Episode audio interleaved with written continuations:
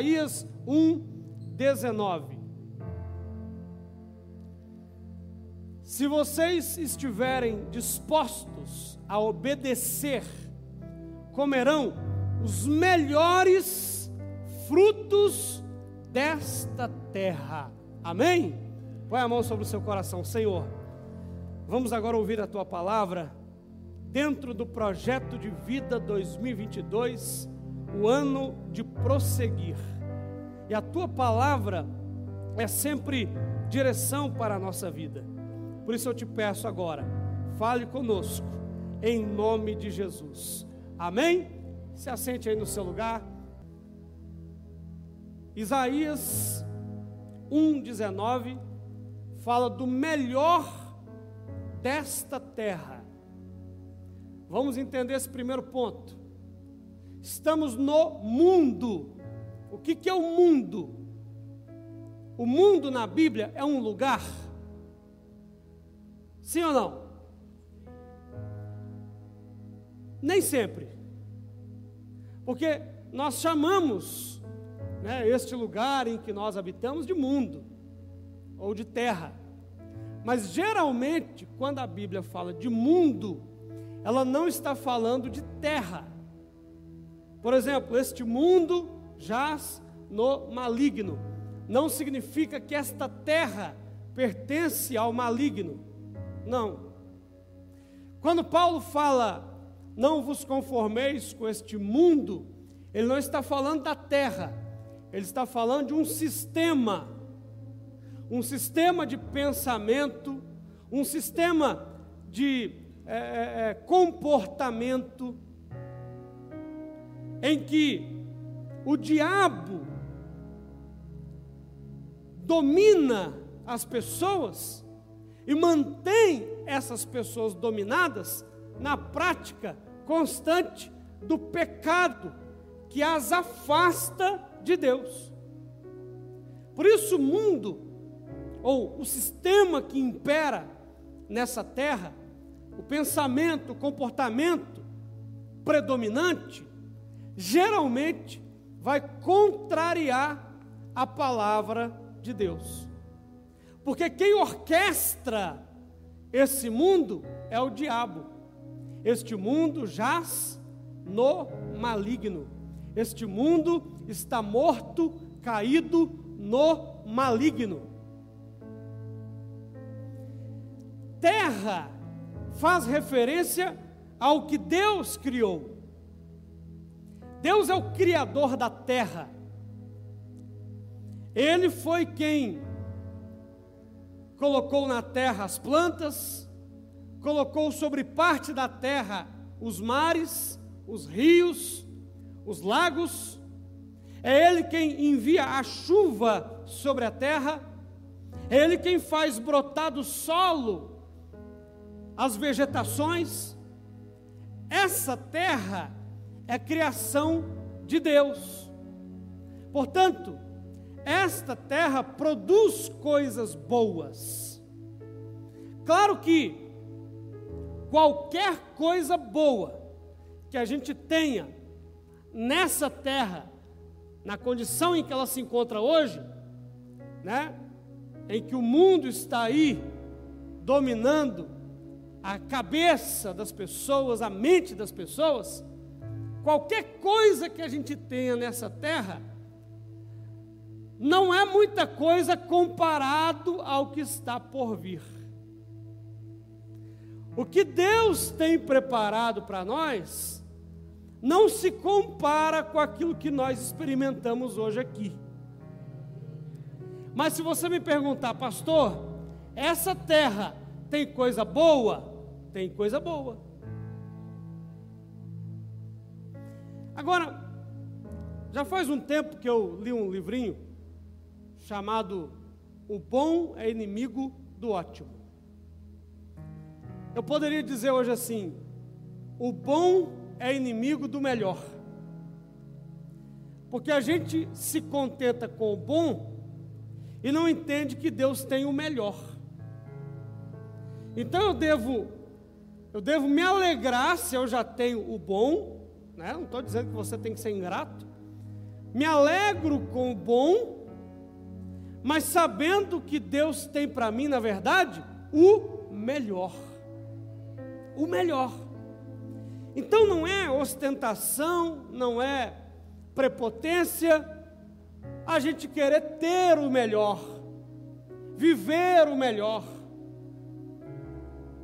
comer num lugar excelente, onde tem uma comida maravilhosa,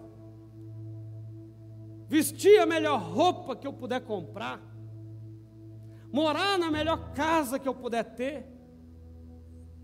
Sabe, nós não podemos viver, e eu até chamo a atenção do pessoal que trabalha comigo, não só aqui na igreja, no, no conselho, na assembleia, falo, gente, organiza o seu espaço de trabalho. Faz do seu espaço de trabalho um lugar bonito, organizado. Sabe por quê, irmãos? O que está aqui fora reflete o que está aqui dentro. Se você chega numa casa e aquela casa é uma bagunça, ou se você entra no quarto de alguém e o quarto é uma bagunça. Uma vez eu entrei num, num loft de uma pessoa, né, um pequeno apartamento, mas assim eu fiquei escandalizado com a bagunça. Mas foi assim, irmãos, uma coisa terrível, inimaginável. Se eu falar, você não acredita. Tinha um, um, um, um pé do, do, do tênis que estava em cima da pia da cozinha. É difícil acreditar, mas é verdade.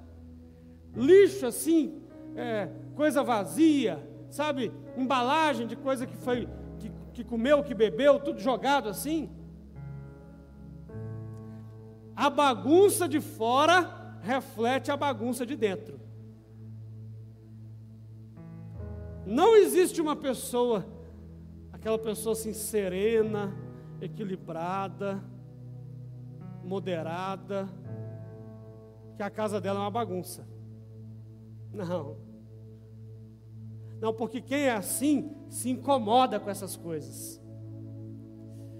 E aí a pessoa vai acostumando com aquilo.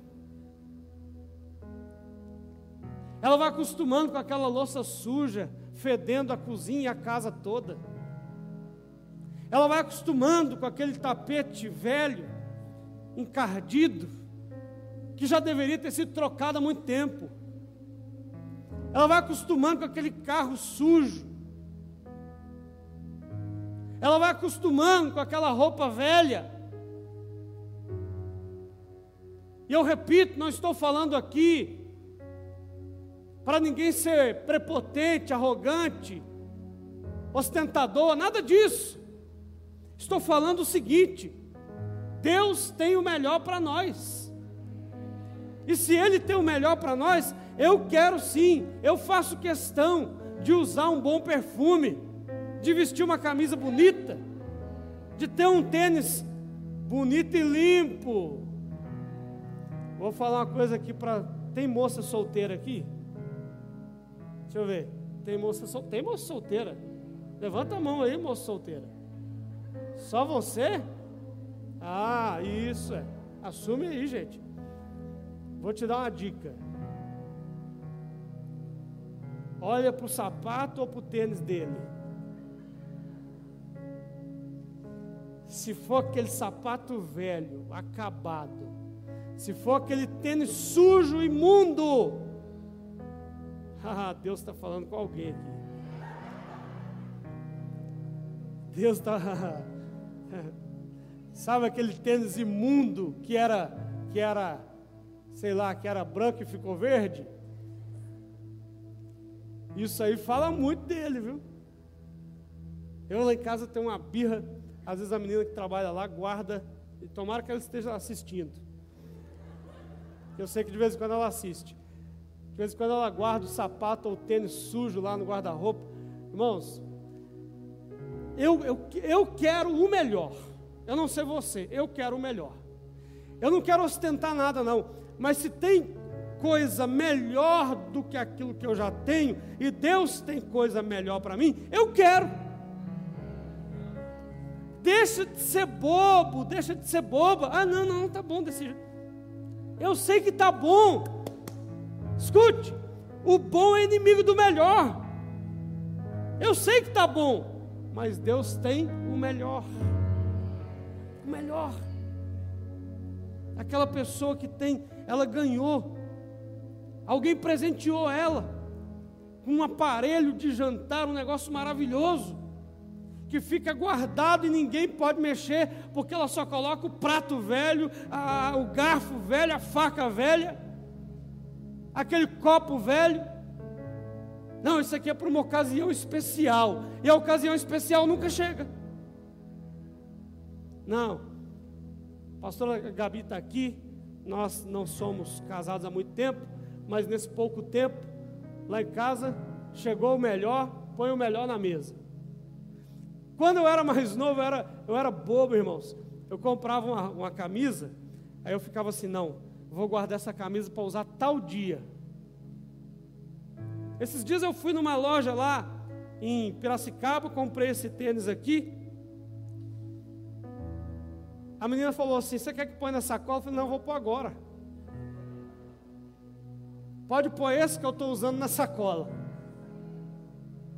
porque eu quero usar o melhor, eu quero ter o melhor, e nem amanhã, não é hoje. Ocasião especial é a gente que faz. Então diga para quem está do seu lado assim, não fala alto, não fala baixo para não assustar. Fala assim: Deus tem o melhor para você.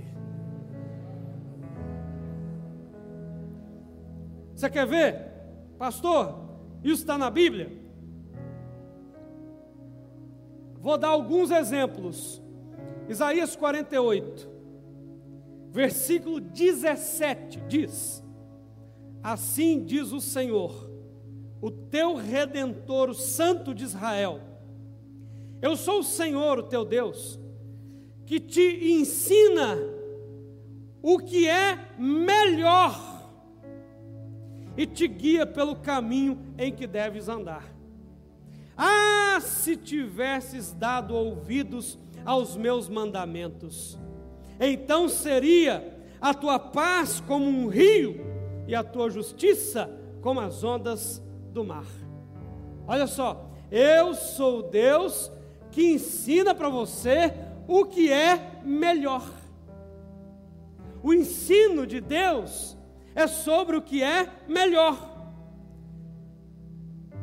Jesus nos disse assim: melhor coisa é dar do que receber. O que, que ele está dizendo? Existe uma atitude que é melhor. E é essa atitude melhor, porque receber é bom, mas dar é melhor. Então eu quero que você aprenda essa atitude, que é melhor do que a atitude de receber, dar. Diga assim comigo: o Deus do melhor. Nosso Deus é o Deus do melhor. Sobre relacionamentos, olha só, a palavra diz em Eclesiastes 4: é melhor serem dois do que um. É melhor. Ó, eu moro sozinho, é bom. Não, pastor, é bom, moro sozinho, é bom. Mas morar com a sua esposa, com o seu marido, com a sua família, é melhor. Morar sozinho pode ser bom. Eu morei sozinho também. Pode ser bom, mas morar com a sua família é melhor.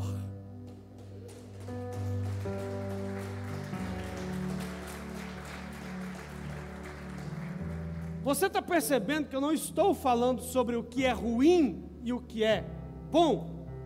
Não, a conversa aqui hoje não é sobre o que é ruim e o que é bom. Eu estou falando de coisas que são boas, mas existem coisas melhores. Melhores. Porque talvez alguém more sozinho aqui, não é para você sair da, ah, meu Deus, moro sozinho, é o fim do mundo, não. É uma fase, é uma fase, é até bom, mas quando você tem a sua família, é melhor.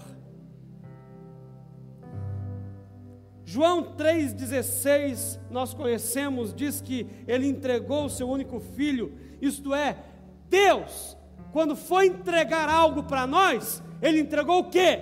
O melhor.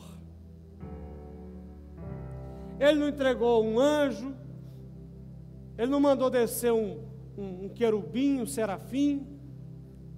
Não, ele pegou o seu filho, o melhor que ele tinha.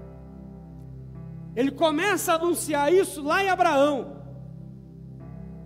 Quando Deus aparece para Abraão e manda ele sacrificar Isaac, é um prenúncio do que o próprio Deus iria fazer um dia. Entregar o seu filho é entregar o melhor. Tem alguma coisa melhor que você fez na vida do que seu, seu filho? Tem alguma coisa melhor que você fez na vida do que seu filho? Não. Então Deus, quando vai entregar, ele entrega o melhor. E a palavra também, quando nos ensina a entregar algo a Deus, fala da primícia. O que é a primícia? Para você entender que Deus é o Deus do melhor. O povo tinha como base econômica a agricultura, o plantio, a colheita. Então, é, por isso a linguagem bíblica, ao invés de falar assim, talvez nos dias de hoje, a Bíblia falaria assim para nós: é, lá se os seus celeiros estarão cheios, não é isso? Não é isso? Me ajuda aí. E os lagares vão transbordar de vinho. Essa é a língua da época. Se fosse hoje, talvez a Bíblia diz assim: sua conta bancária vai estar lá no alto. Porque naquela época não se falava em dinheiro, se falava em é, colheitas. Quem está entendendo aí, diga amém. Então, sinônimo de riqueza na época, pode ver que você é, é quase não vê falar assim: Fulano tinha tanto em ouro. Tem algumas citações, mas quase não vê falar isso. Mas falava assim: tinha muito rebanho ah, o celeiro dele estava transbordando, estava cheio. Então hoje seria assim: sua conta bancária está lá em cima de tanto dinheiro, né? Pago, você pagará todas as contas do mês e vai, e vai, vai sobrar dinheiro no final do mês. Bíblia na linguagem de hoje. Então, naquela época, a base da, da vida daquele povo era a agricultura. Quando eles colhiam, né, quando chegava a colheita, a primeira parte da colheita era a parte melhor, de mais qualidade, era a parte até, é, vamos dizer assim, é, se falar de preço agregado, a mais cara. Aí Deus diz assim: Eu quero a primícia. O que, que é a primícia? É essa melhor parte. Deus diz: A melhor parte vocês vão separar e vão me entregar. Porque se Deus só entrega o melhor, da mesma forma ele só recebe o melhor. Um Deus que só entrega o melhor, se nega a receber qualquer coisa. Foi assim com Caim e Abel, né? Deus aceitou a oferta de Abel e rejeitou a de Caim. Por quê? Porque Abel, a primeira citação bíblica sobre alguém oferecendo alguma coisa para Deus. Porque Abel ofereceu o melhor e Caim ofereceu qualquer coisa. Então, se Deus só dá o melhor, ele também só recebe o melhor. Agora eu queria te perguntar uma coisa nessa manhã. Você quer terminar bem o ano de 2021? Quem quer terminar bem o ano de 2021? Levanta a sua mão aí. Eu também quero. Eu também quero. Hoje, que dia é hoje? Ih, gente, e agora? Cinco ou seis? Cinco. Dezembro tem quantos dias? 31. Menos 5, 26. Quer dizer que nós temos 26 dias ainda esse ano. É isso? Você crê, eu quero falar uma coisa aqui para quem crê. Você crê que Deus pode fazer na sua vida em 26 dias aquilo que você não conseguiu em é, 365 menos 26 dias? Faz a conta aí. 339. Você, vou repetir. Você crê que Deus pode fazer em 26 dias o que você não conseguiu em 339 dias? Você crê nisso? Então vou perguntar de novo: quem aqui quer começar, quem, quem quer terminar bem o ano de 2021? Quem quer começar bem o ano de 2022? Então vamos lá, vou te dar algumas ideias aqui bíblicas. Primeiro, faça o que tem que ser feito, da maneira que tem que ser feito, todos os dias, e o resultado virá na sua vida. Por que, que tem pessoas que não conquistam nada? Porque elas não fazem o que tem que ser feito. Tá bom, algumas até fazem o que tem que ser feito, mas não fazem do jeito que tem que ser feito. Ok, tem pessoas que fazem o que tem que ser feito, do jeito que tem que ser feito, mas não fazem todos os dias. Elas fazem de vez em quando, elas fazem por um tempo.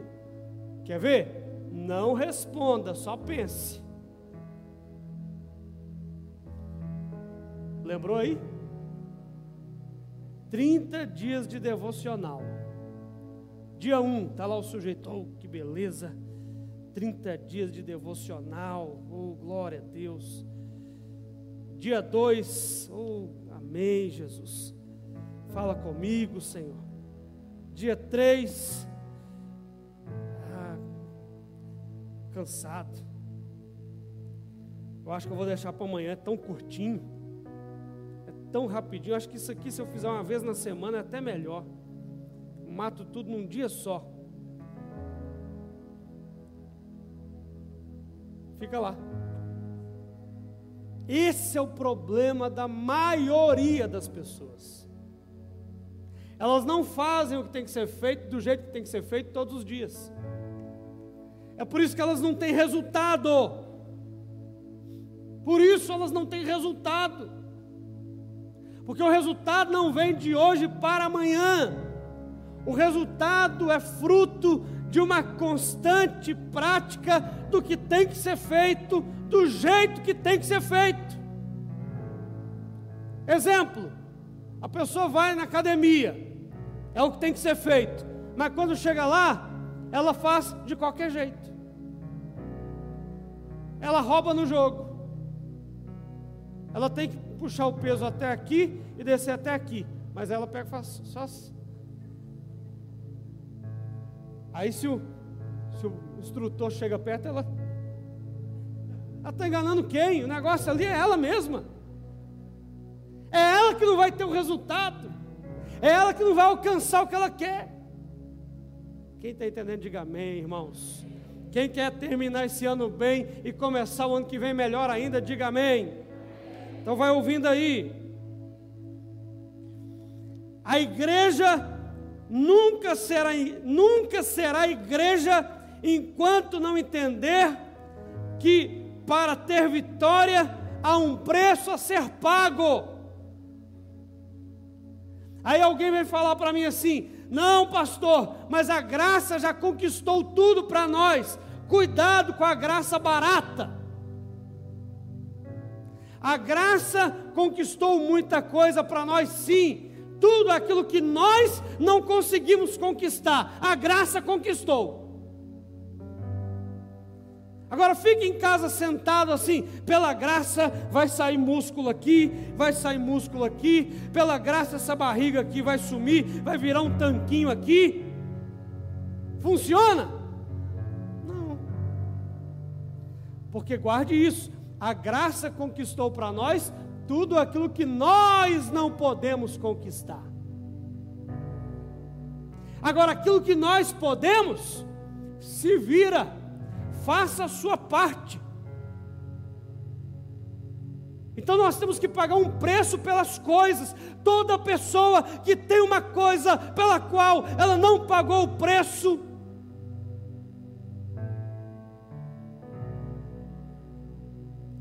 Toda pessoa que tem uma coisa pela qual não pagou o preço, ela tem que ser lembrada o tempo todo disso.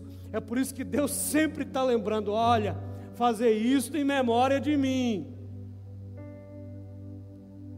Não se esqueça que você recebeu pela graça, que você não pagou preço nenhum. Não se esqueça, mas eu paguei um preço alto.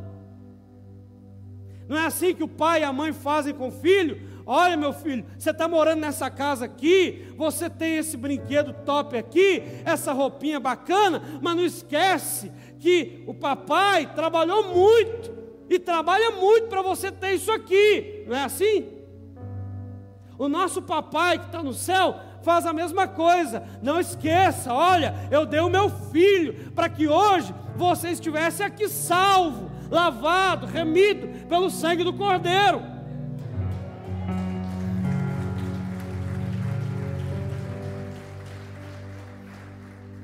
O preço que você decide pagar determina o que você alcançará. Vou voltar no exemplo, hoje eu estou hoje eu estou na vibe da academia. Vou voltar na academia. Eu vou na academia duas, três vezes na semana. Olha o preço que eu pago. Duas, três vezes na semana. Mas tem aquela pessoa Tipo o pastor Samuel que vai na academia todo dia. Olha o preço que ele paga. Eu vou duas, três vezes na semana. E carrego metade da metade do peso que ele carrega. Olha o preço que eu pago. Olha o preço que ele paga. Vamos ter resultados iguais? Não.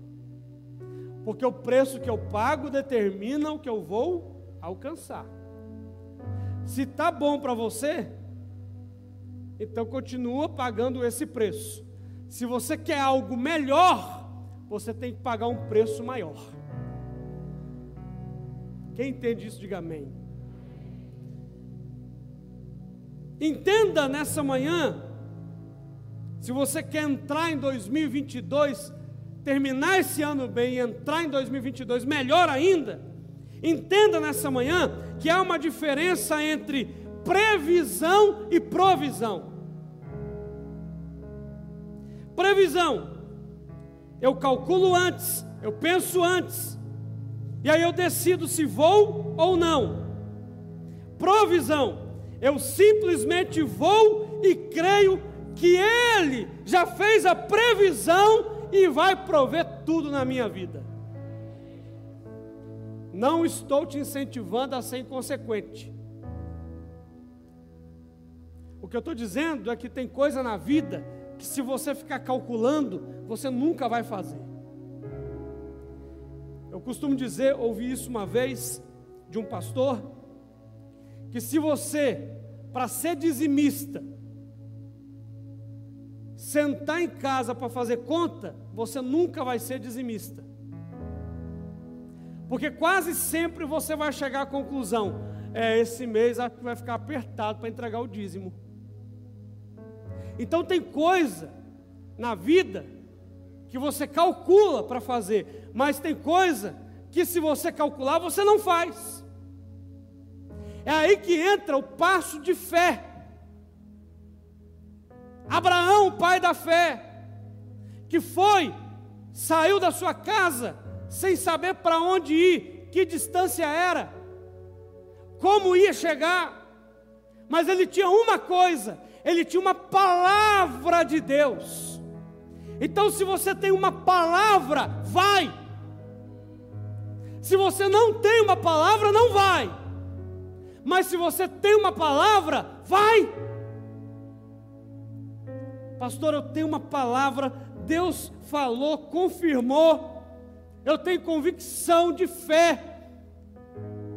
Eu tenho uma palavra para eu abrir um negócio, eu não, eu não tenho todo o recurso, mas eu tenho uma palavra. Se é de Deus, se é uma palavra do céu, pode ir, porque Ele vai fazer dar certo.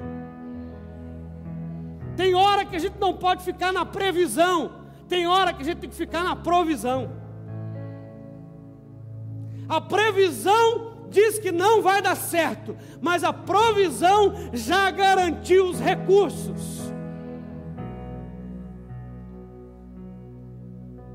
Agora, deixa eu entrar aqui num assunto mais específico.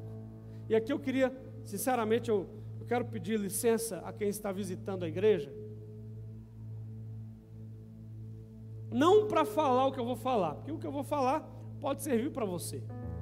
Mas, é, pedir licença porque eu, eu, eu vou chegar num ponto aqui que vai ser para os irmãos da igreja. E aí, quem está visitando, fique muito à vontade. Vamos lá. Final do ano está chegando. Você quer terminar bem 2021 e começar 2022 melhor ainda, certo? Final do ano está chegando. Vou repetir uma coisa aqui que todo ano eu falo. Todo ano eu falo. Mas eu vou repetir aqui. A pessoa vou dar um exemplo que eu sempre dou. O marido. Marido. Marido é fiel em janeiro. Benção. Fiel em fevereiro. Maravilha. Fiel em março. Glória a Deus. Abril, maio, junho, julho, agosto, setembro, outubro, novembro. Fiel. 11 meses de fidelidade. Que coisa maravilhosa, irmãos nunca traiu a esposa, né? sempre resistiu quando alguma coisa aconteceu. Ele, não, não, eu sou fiel, eu sou fiel. Mas aí em dezembro, Pastor Leonardo, em dezembro, ele deu uma escorregada. O marido deu uma escorregada. Irmãs do meu Brasil, eu pergunto, esse marido é fiel ou infiel? Hã? Irmãs, vocês não estão pegando muito pesado, não? Ele foi fiel em janeiro, fevereiro, março, abril, maio, junho, julho, agosto, setembro, outubro, novembro. Só em dezembro que ele escorregou. Não dá para dar uma aliviada, não? É infiel do mesmo jeito? Pois é. É assim o servo de Deus. Ele é fiel no dízimo, na oferta em janeiro, fevereiro, março, abril, maio, junho. Blá, blá, blá. Quando chega em dezembro, olha só, estou te ensinando aqui. Eu falei que hoje, eu, tô, eu, eu considero até que essa, esse culto aqui hoje é mais uma aula do que uma pregação. Quando chega em dezembro, ele recebe o salário dele separa o dízimo. Só que aí, no finalzinho de novembro e também no finalzinho de dezembro, ele recebeu o décimo terceiro. Só que ele pensa assim: ah, eu já entreguei meu dízimo.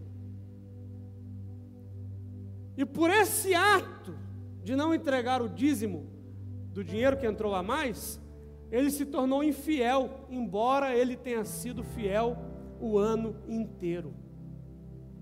Isso é muito sério. Princípio da primeira menção.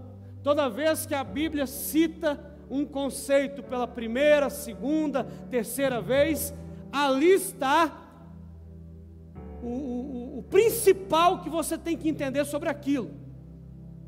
Então vamos lá.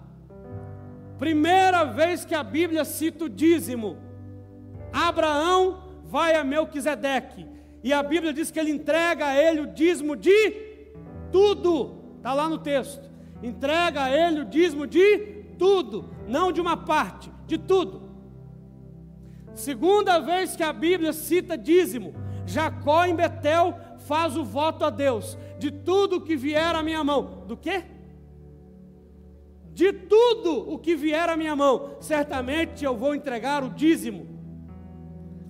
Primeira vez, Abraão entrega o dízimo de tudo. Segunda vez, voto de Jacó, de tudo o que vier à minha mão. Então, irmãos, dízimo ou é de tudo ou não é de nada. E tem pessoas que acham que podem negociar isso. Não, irmãos. Não podemos negociar isso. Pastor, diz uma coisa do Antigo Testamento. Não. Jesus não revogou.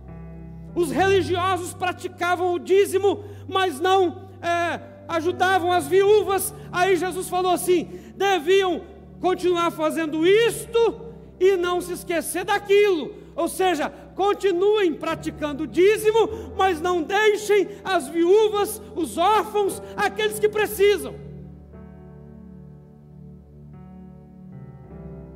Mesma coisa a oferta. Se o dízimo é a fidelidade, a oferta é o amor.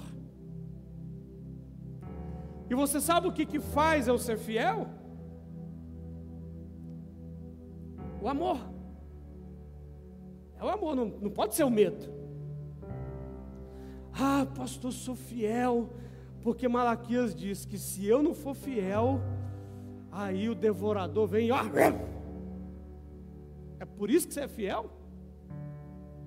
Você é fiel por causa do medo? Você sabe quem que você sabe quem que obedece só com base no medo? Criança. A criança é assim. Talvez você seja uma criança na fé ainda, está na hora de amadurecer. Eu sou fiel por causa do amor. Eu amo tanto a Deus, eu amo tanto a Sua obra, eu amo tanto a Sua casa, que eu sou fiel. Eu amo a minha esposa e eu sou fiel. Eu amo meu pai e minha mãe, eu sou fiel a eles. Eu amo a minha liderança, eu sou fiel a eles. Quem está entendendo, diga amém. Só que o amor é maior que a fidelidade. Se a fidelidade é o dízimo e o amor é a oferta, em tese a nossa oferta deveria ser maior que o dízimo. Para mostrar que o nosso amor é maior do que a nossa fidelidade. E a nossa fidelidade se baseia no amor. O amor vem antes.